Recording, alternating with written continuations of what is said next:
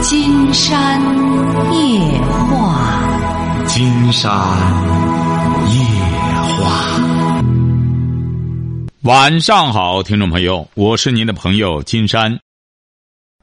金山夜话的微信公众订阅号是金山白话，金山夜话的官方微博是新浪和腾讯，都是金山夜话博主。喂，你好，这位朋友。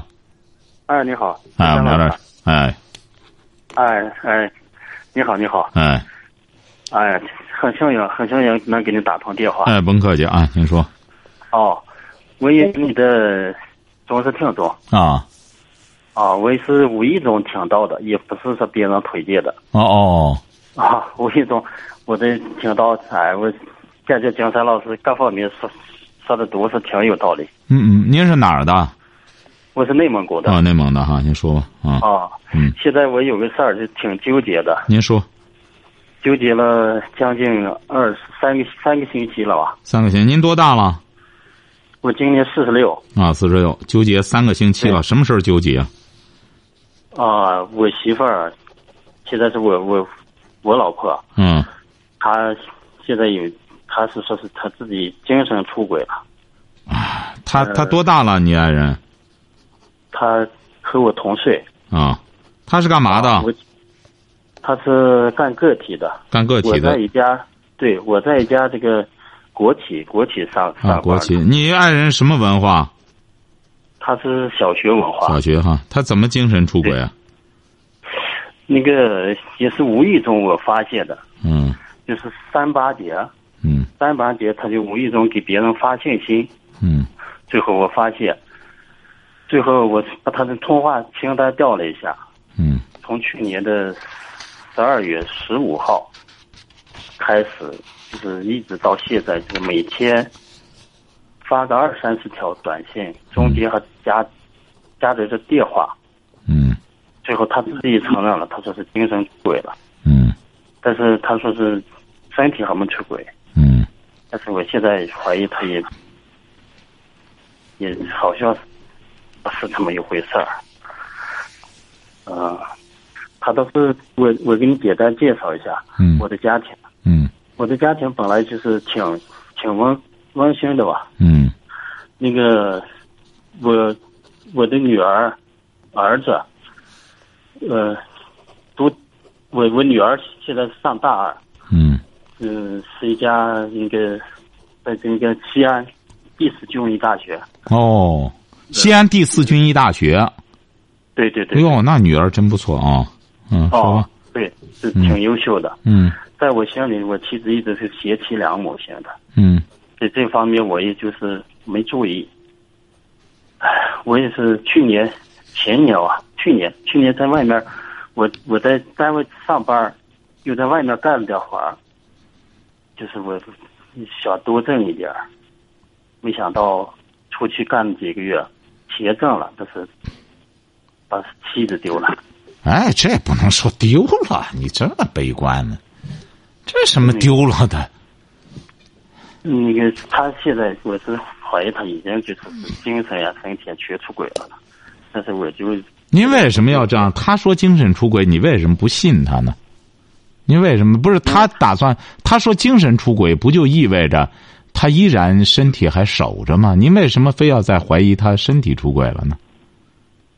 但是他中途就是出去过，跟跟这个男的，他自己也承认。他说是出去吃了一顿饭，但是我觉得没那么简单。您为什么不把他想的简单呢？就吃顿饭呢？因为我去一去年我我就我干活的时候我就说跟他说，我说你把家看好，嗯，不要不要咱们不要后院起了火。如果说你看不好家，我挣了钱我就没意义。没想到真的是真的出现在我身上。因为我我妻子在子女方面，就是挺负责任的。嗯。我儿子考那么呃，我女儿考那么好，也跟他分不开，当然跟我也分不开。我现在儿子也挺优秀，也是学习挺好的。我现在挺纠结的，我就是，唉，我也不想离婚，但是现在我这这个确实这个气还受不了。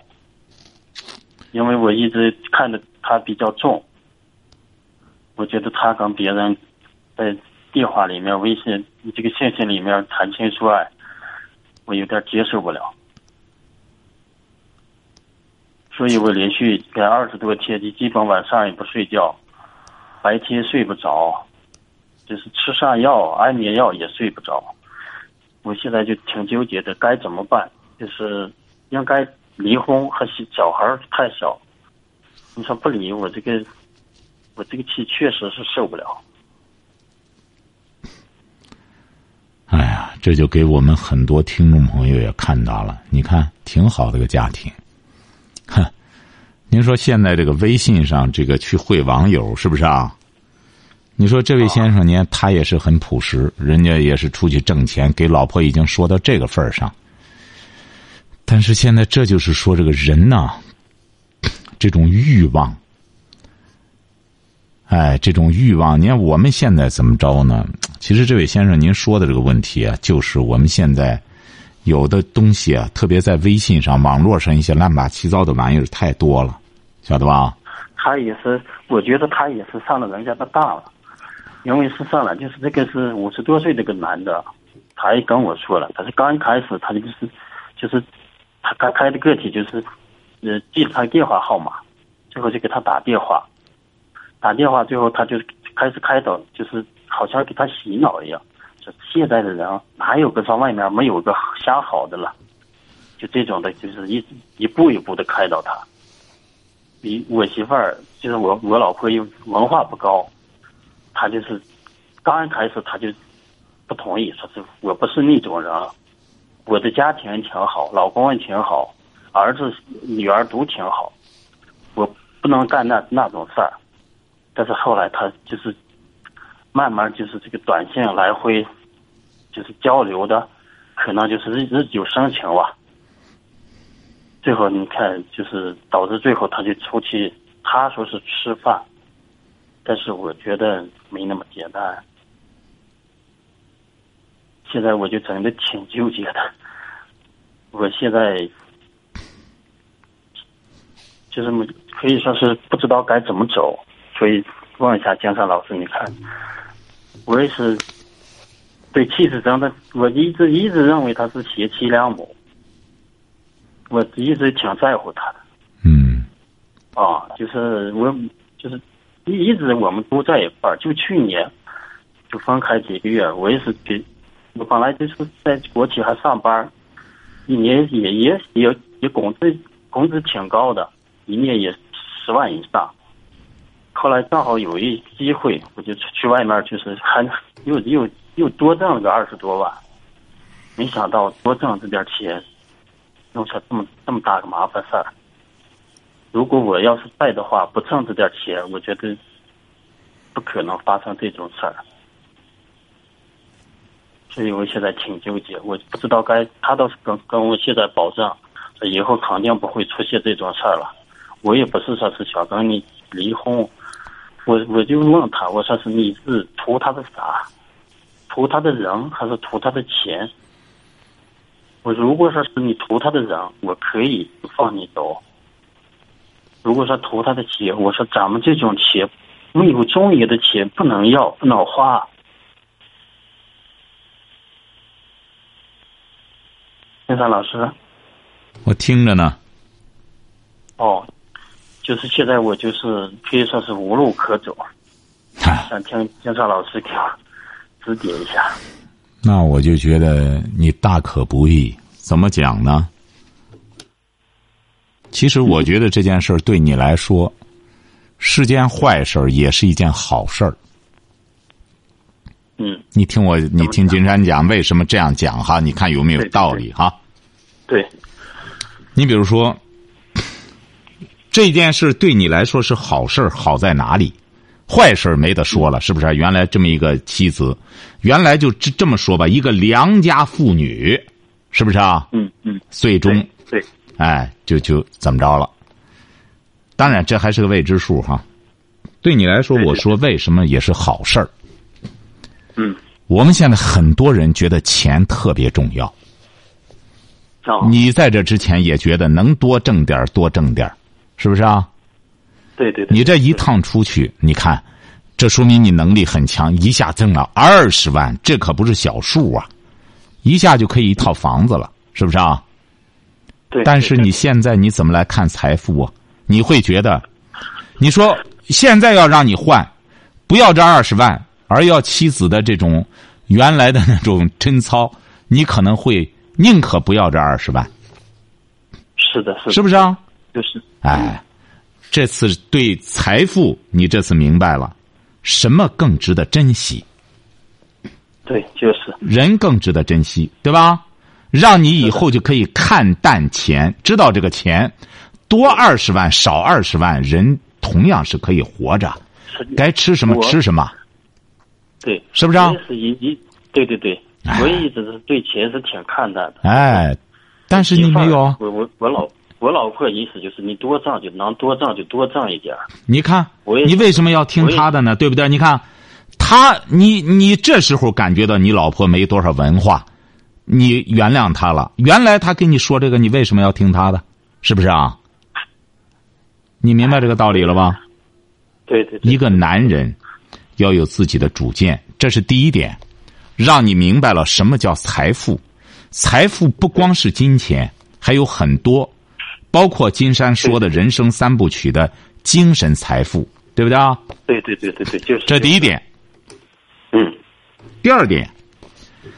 嗯。其实我觉得在这之前，你老婆就是你这个大包袱。怎么个大包袱呢？你看，你临离开他之前，你都在嘱咐他。其实你有这个意识，啊，咱一定要弄好这个家呀，要不然我挣钱就没意义了。怎么着？你在一直在叮嘱他，让他看好家，是个意思吧？不要进来狗。对。对。是不是？啊？就是。最终还是狗进来了，是不是？啊？哦，是呢。哎，所以说，你看，你太累了，为什么呢？你背这个这么个大包袱，那你通过这个事儿你也看出来了，钱不是你的，你老婆是你的吗？也不是你的，你看不住，是不是啊？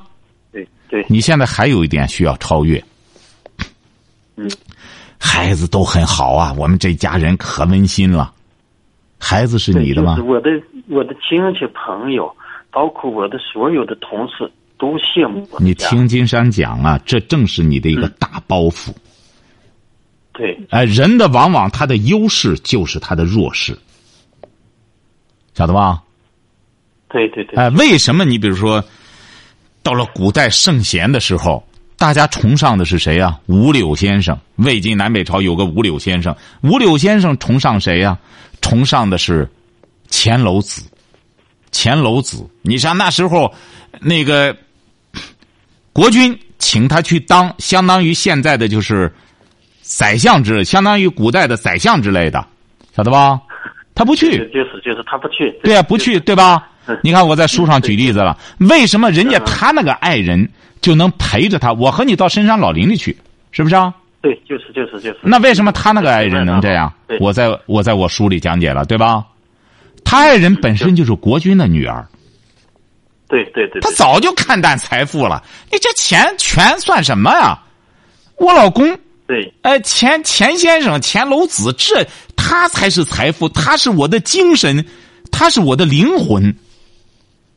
我和他住在山洞里，我也很幸福，是不是啊？嗯，哦，就是就是，哎，对不对啊？你看，就是这样。为什么呢？因为你像这么。这是正经八百的大家闺秀，你要国君的女儿啊，而且是你想又那么美貌，什么诱惑能诱惑得了去啊？什么诱惑不了去？就是什么，她的灵魂才能诱惑了她。就谁呀？就是她老公，晓得吧？这就是金山说的那种夫妻的境界。哦，哎，你看人家不用管，人家自个儿走。你自个儿选择让他爱人，要不然你就留在你爸那儿。不，人家跟着他走。你看，我们到现在想一想，国君的闺女有多少？我们能记住谁呀？是不是啊？但是我们记住了钱娄子的妻子，是不是？你到陶渊明写这个五柳先生传的时候。他就说，最终的结论就是，钱娄子的妻子说过，原话我忘什么意思了，总的来说就是说，不要为财富整天而担忧。不要为权势而患得患失，晓得吧？对你看，举例子，这钱楼子的妻子说的。到了唐代的时候，刘禹锡，我为什么说？你比如这位先生，我建议你好好的读读我这个人生三部曲。你比如我为什么一直给我们听众朋友要灌输一种理念的承传，晓得吧？对，是了，钱楼子的理念，到了陶渊明，我们到现在陶渊明，陶渊明大才子啊，魏晋的时候就给他个县太爷做，县太爷我不做。其实这个五柳先生就是陶渊明写的他自个儿，晓得吧？哦，哎，你看就是这么简单。这个陶渊明，呃，说了五柳先生，大家也不知道他叫什么名，反正呢就是，他也他也从来不说他叫什么名，不为名，看了吗？这是不为名吧？是不是啊？嗯，门口就是有五棵柳树，啊，就光知道是五柳先生。哎，从来不羡慕什么呢？名利和富贵，权势和富贵，从来不羡慕这个。好读书，就喜欢读书，但不去这这追章句、斫句啊，什么玩意儿。每逢遇到那种精彩的部分，不吃饭，看书，好喝酒。哦，好喝酒，家里穷，没没钱，那怎么办呢？有的时候故有什么请他喝个酒什么的啊，就去吧。去了之后到那就喝醉了，到那喝醉了，然后有的时候现在有有一些朋友在问金山说，什么是一个男人的潇洒？我说你看人五柳先生，喝醉了之后说走就走，没有什么礼礼节什么的，站起来就走。到家里之后，家徒四壁，什么也没有。哎呀，锅碗瓢盆都是空的，就喜欢什么诗词歌赋，就这样活一生。哎，这陶渊明，到唐代怎么着？刘禹锡依然在承传这种这种文人的品格，什么陋室铭。所以说，我就希望你呀，这位先生，我觉得你呢是一个爱思考的人。而且是呢，在这之前，我觉得你心事太重。这次首先，你这个我是落差有点太大了。哎，不不不，这次很好，就是让你啊、趁着年轻的时候，你经历一下打击，对你有好处。你比如说，要不然的话，你就会背着这个被被被亲朋好友羡慕的这个家庭的包袱，背着一直往前走，晓得吧？对，对哎，你比如说，你今年才三十六岁，现四十六岁，现在再有人羡慕的时候，你就知道说，哎呀，都一样，没什么可值得羡慕的。你指定就可以这样说了，是不是啊？哦，就你不会像过去似的，哎，对我这家太美满了，太美满了。我早就说过，没有完美之说，人生没有完美。就是就是你看，完美完了就美了，完了就都完了。嗯，哎，你看，你这个包袱终于放下了，知道妻子不是你的，他怎么做人那是他的事儿，晓得吗？哦，再以后，我觉得你孩子再大大，你你就会进一步悟到，原来孩子的各种想法，我也左右不了，嗯，就是晓得吗？嗯，我觉得这个事儿对你来说，另一个方面也是好事儿。哎，就是我有点确实是接受不了。嗯，本来你说原来他文化没文化发不了短信，我一教会他拼音，还是发短信，就是发短信先不学好，先上微信。哎呀，确实你说确实是对我这次打击。你不教他一点事儿都没有。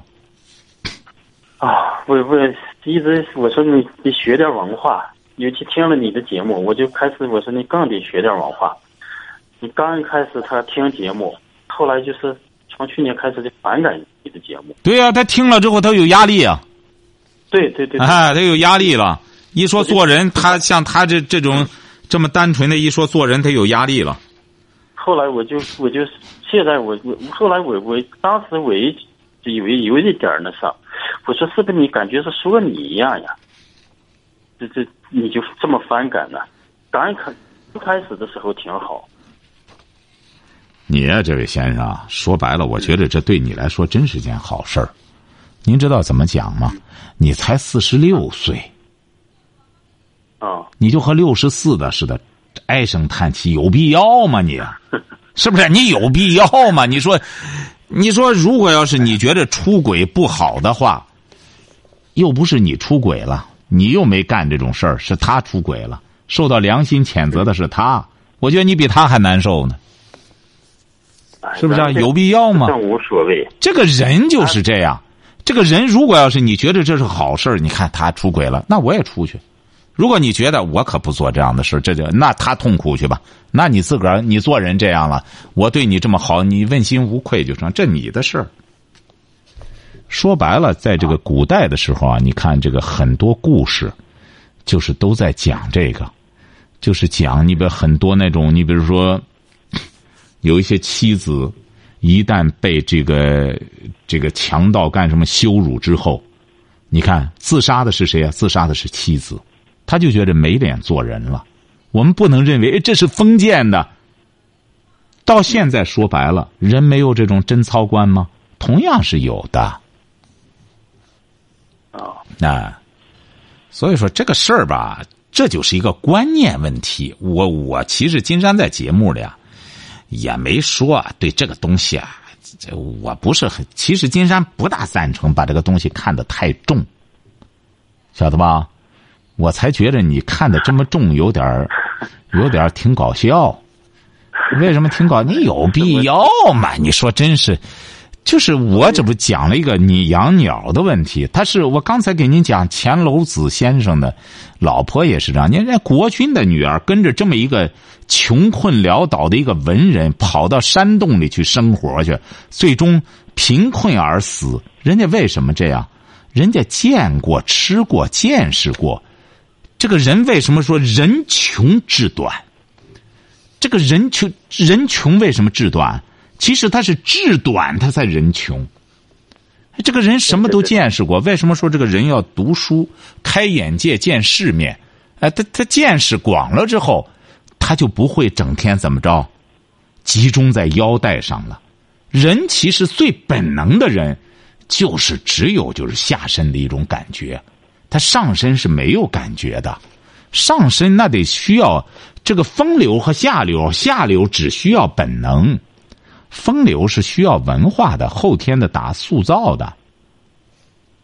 嗯，哎，所以对你不要为难他，他就这么着就干什么了？你这样一弄，你搞得他心事更重了。如果你再这样下去之后，他就觉得自个儿废了，那他很有可能就会破罐子破摔。改了就是好同志嘛，你这这过去不是毛主席都说嘛，改了就是好同志，哎，改了。我意思确实是一直看的比较重，给咱的所以说你这你这脑筋啊，我这不说嘛，四十六，嗯像六十四的，比六十四的还老呢。哎，这有必要吗？你他干什么了？这个人就是这样，他这样做了，也给你自由了。不是说你可以不行使，但是你就放开了，起码是不像过去似的，我一干什么，我我怎么着了？我你挣这么多钱干嘛？是不是？你不就是为了快乐吗？怎么快乐怎么干吧？是不是？我想干点什么事儿，二十万，是不是？多好呢！你这就得活明白了。哎，你活的太累，活的太累，为面子太累，晓得吧？哦，哎，你这个面子工程啊，搞得太累。这个人就是这样，我这不说嘛？这个人到了一定的高度之后，他不在乎什么，要是穿衣戴帽什么玩意儿，这得为什么？你看我们过去，你看这个古代的神仙的描绘都怎么着？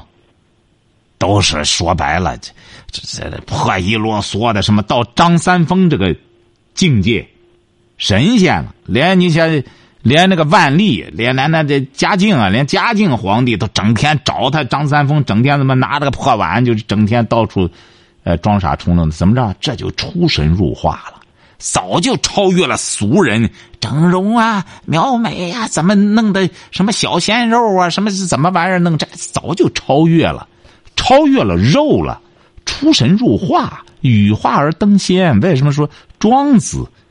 哎，那是什么境界？是不是啊？看点这个，看点这个，慢慢的，精神，这个人就是这样，历练精神，慢慢慢慢的就融入自然。哎，死的都不再那么那么那么那么那么，哎呦，就是前前腔后挂的，整天就是这个那个的琢磨着，慢慢的人就是。刚才我不是刚说李叔同吗？家里这么多千金散尽，什么都不要了，啊！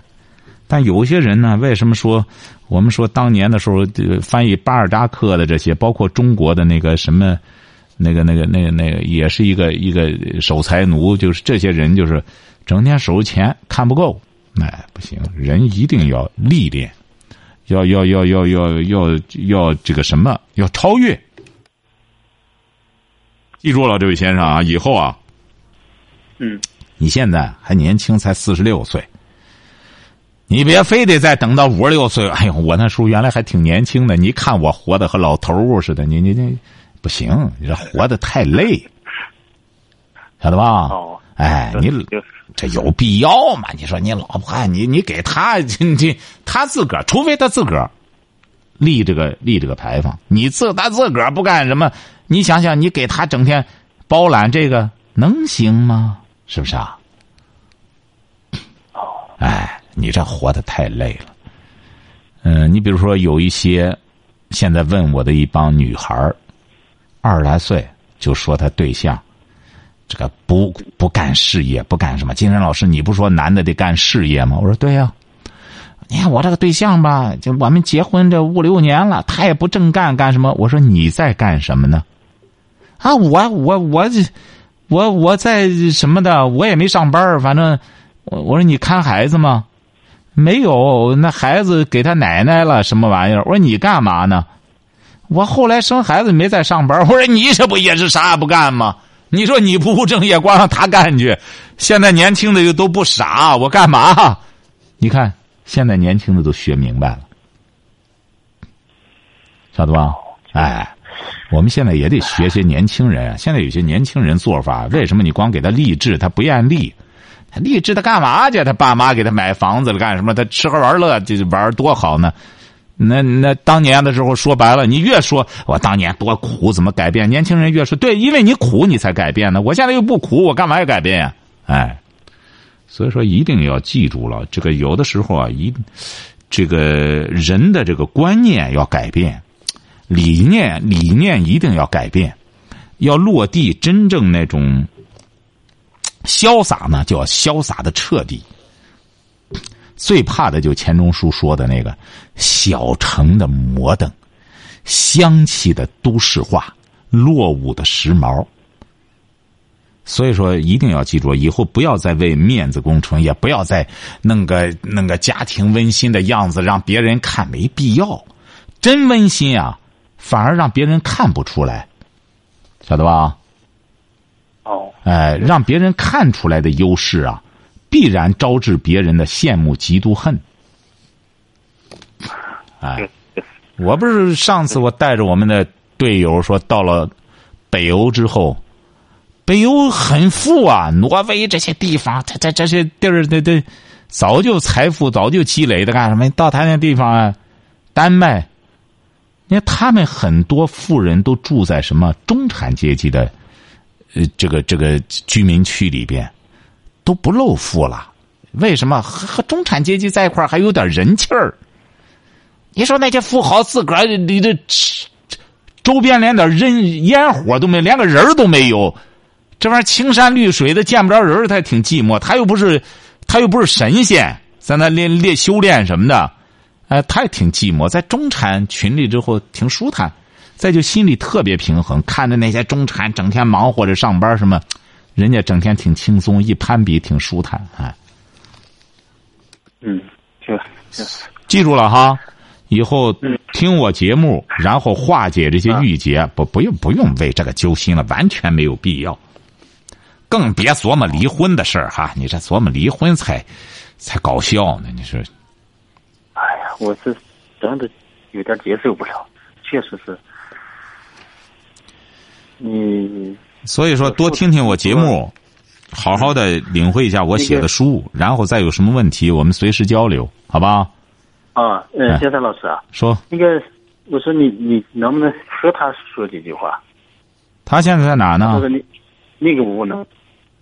他愿他愿意说嘛？咱都说你这让他多没面子，有必要吗？你说你这，他已经知道错了，他知道错了之后呢？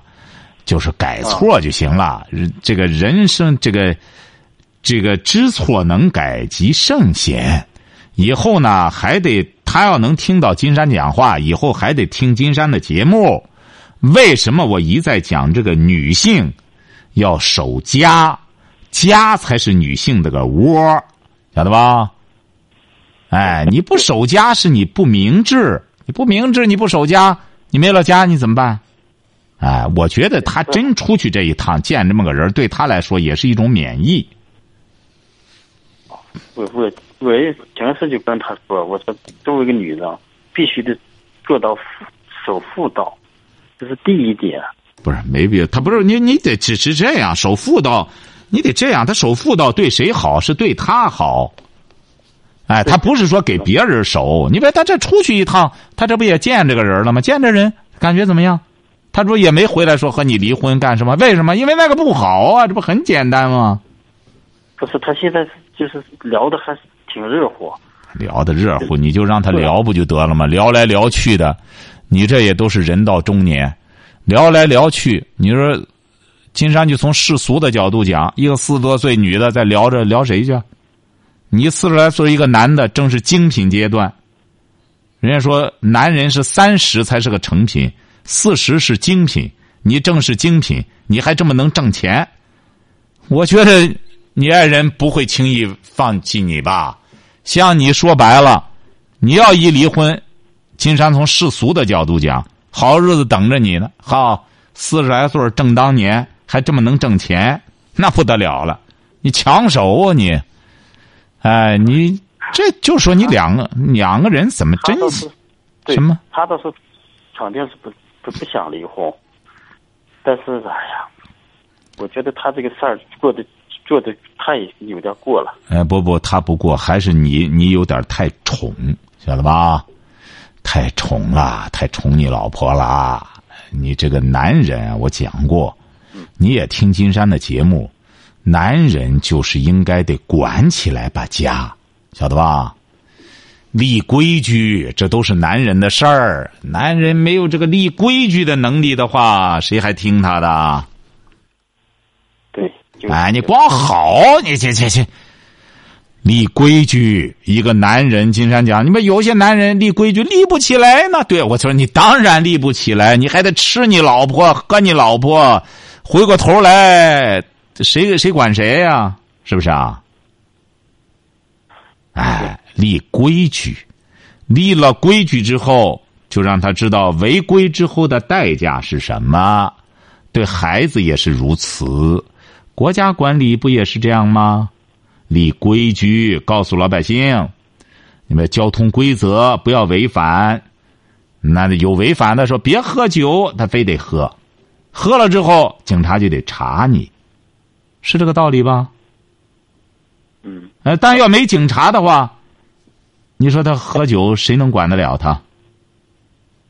是吗？哎，一个样。国家管理也是的，先给你讲了，立了规矩了，你为什么要违规呀？啊，你立规矩啊，你还跑，你还想打警察，那就得加倍处罚呀！这不很简单吗？家庭也是一个道理，谁立规矩的问题？立规矩谁立规矩啊？哎，那个说了算的立规矩。哎，这个家里说我们都说了算。我说这一家指定过不好。呃，对，老老干仗呢，当然干仗。一个单位你不也在国企待过？这一个单位厂长也说了算，副厂长也说了算。您觉得这个单位能说能干好吗？就啊？干不好。啊，这不就结了吗？哼，在家里凭什么没有规矩啊？很简单，你们这次金山去肥城，咱书店的张经理给我介绍，我说肥城有没有什么历史名人？你知道那个《左传》吧？《左传》呀，我看你也挺爱读书，《曹刿论战》你指定年轻的时候学过，是不是啊？对对对对。哎，《曹刿论战》知道知道。左丘明的故乡，说肥城是左丘明的故乡。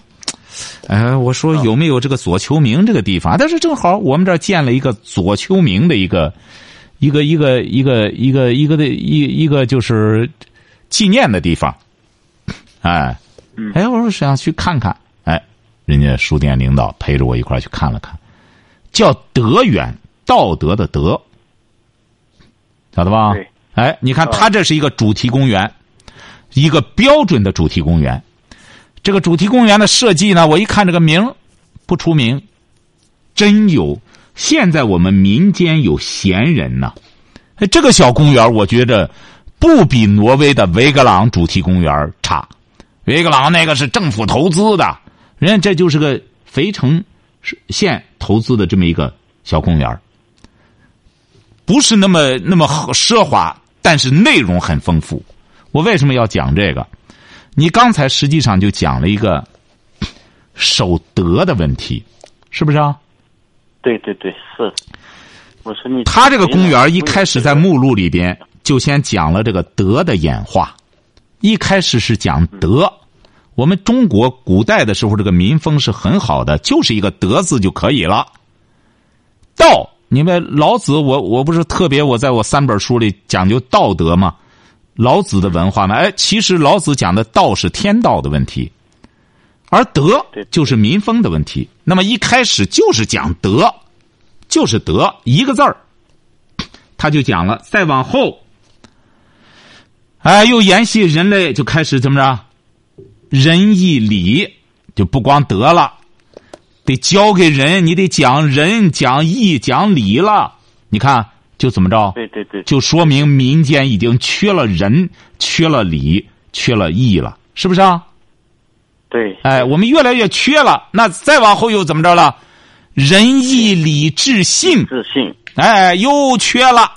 你看，他这就说明了一个道德的在演，不断的在怎么着？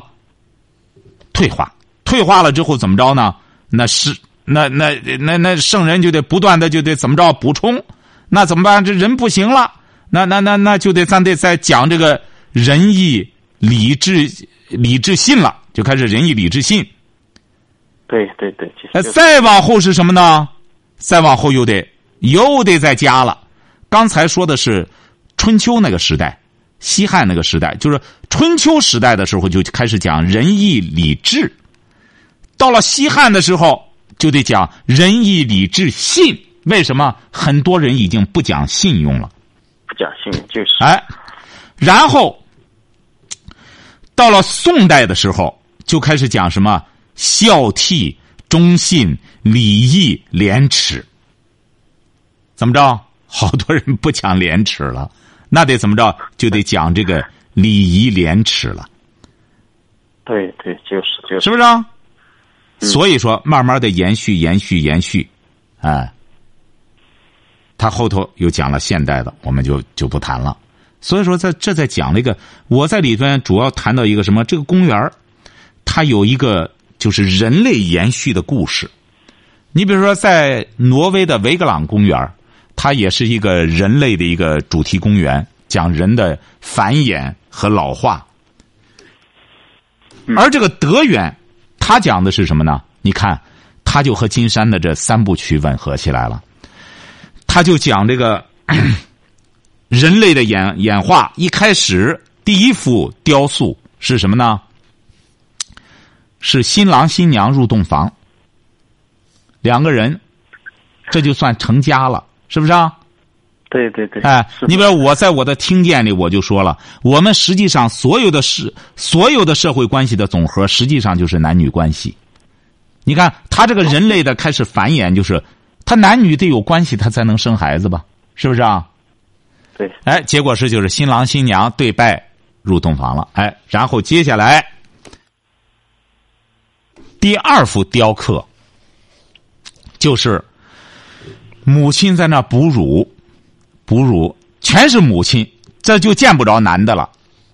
母亲在哺乳，再往后的时候，就小孩不吃了，母亲拿着个扇子给孩子扇着，在那睡觉。再一幅图，哎，在金山不用刻意记，印象就特别深。再一幅图是什么呢？再一幅图就是母亲在那里纺着线，儿子在后面在那读书，很感人呀。其实这就有点像孟母，孟母在那教孩子纺线嘛，对对，死死不学断机杼嘛，哎哎啊，确实，哎，结果就在那弄着。再往后一幅图，呃，一幅雕塑。就是母亲在下面，在旁边，在那干着活后边站了一个长胡子的，那是谁啊？父亲，指定是回来了。父亲在外边干事业或者做官或者经商回来了，站在儿子的背后。儿子在那拿着书背书，是不是？啊？这时候见到见到父亲了。再往后一幅图。儿子告别母亲了，背着把伞要出去干嘛？赶考去了。对，哎，再一幅图，一个也长了胡子的，回来之后干什么？回来之后给给母亲磕头，这是什么？这是指定是中了或者近视中了什么成功了？哎，母亲呢，已经是腰都弯了。对对对，再一幅图呢是什么呢？就是母亲在那坐着，很老了，然后一个长胡的，然后还有一个年轻的女的，然后又一个小孩在围在那个女的面前，那是谁呀？那就是孙子了，是不是啊？就是，就是就是儿子、媳妇又生的孩子。而这个女人已经在那里很老了，坐在那里接受一家人的在那里围在她身边。哎，我说这不就是在讲了一种母爱吗？人家经理说：“你看后边这个主题是什么？”哎，我一看，时刻的大字儿叫“母爱无疆”，是不是啊？嗯，这就是母爱，这就是一个女人应该干的事儿啊。是吗？这个它才有意义啊。您说我们说哪个女的，那可不能那样活。你不知道那天我我我那个什么，呃，我我我我尽管结婚了，我那天和张老黑在那个微信上弄了之后，我们俩钻玉米地里去，也也啪啪呢。你看这玩意儿，他能弄出来吗？是不是啊？啊，尽管是咱都这岁数了，咱也得啪啪呀。你怎么弄？你这这这这这这，他不一个系列，对不上牙板子。要不然，金山就讲，我们讲的现在一个正能量，就说这个做人怎么做？你这个这个这个这个这个女人应该怎么做？没人教她。你把他这个公园很好，我觉得这个小公园里头还有很多历史典故，哎，非常丰富。哎，你能看看很长时间，要在那静下来看的话，你看，这就说做人，做女人怎么做男人？我觉得你做男人吧，你做的也算挺好，但是你做的也不好。哎呀，这是失败了，失败的男人也不能说失败，啊，哎呀，我觉得失败了。这有什么失败了？你还是那个连自己的老婆都管不了，我觉得挺失败的。其实这老婆也不是管出来的，它是一种。为什么说着我们说这个德化很重要？这个道德的教育啊，它必须得成为一种社会风气，晓得吧？人们才能够去这样做人，要不然金山就说：“我去咱们肥城签售的时候，我去第三次了。”所以说，上次挤破门，这一次呢，书店里为了防止这个，把整个书店全都、全都让大家在里边排队。我很感动。我已经去过第三次了，咱有好多人第三次再去了，就是很简单，有的是现在去的很多年轻的，包括还有这个，呃，中学生、大学生什么的，哎，都有好多。这就说明什么呢？人们越来越开始重视一种精神、灵魂的一种陶冶了。你像，如果要是我和你讲这么半天，你要再。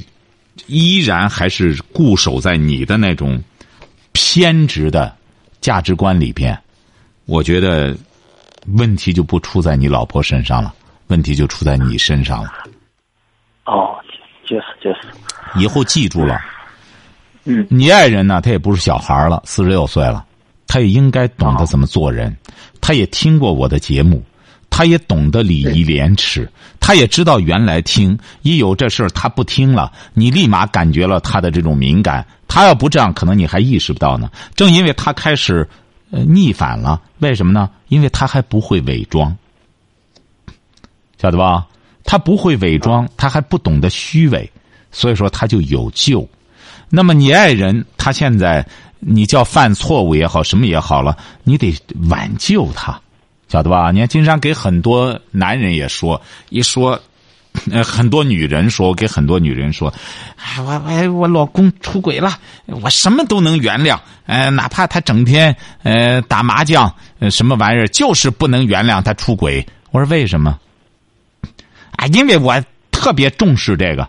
那我就说，你你找你一个老公，说白了，你到现在，你重视的也就是他底下这个小尾巴，你就觉着那玩意儿才好使呢。正因为你太重视这根尾巴，所以说他这个尾巴就特别活跃。你看，你太重视了，你整天就是盯盯着这根尾巴。你要干什么？你要盯着他的脑袋呢？很有可能他的脑袋就特别活跃，他就喜欢看书，他就喜欢思考问题，他可能就喜欢学习读书了，晓得吧？哎，你就这个人就是这样，你定规定在哪里，你这个底线定在哪里，这个很重要。你现在都都这生活到现在了，犯了错误揪他一把就可以了哈，不要老揪着这个事儿没完没了哈。哦，好吧，好嘞，哦，再见哈，好的，谢谢。好，今天晚上金山就和朋友们聊到这儿。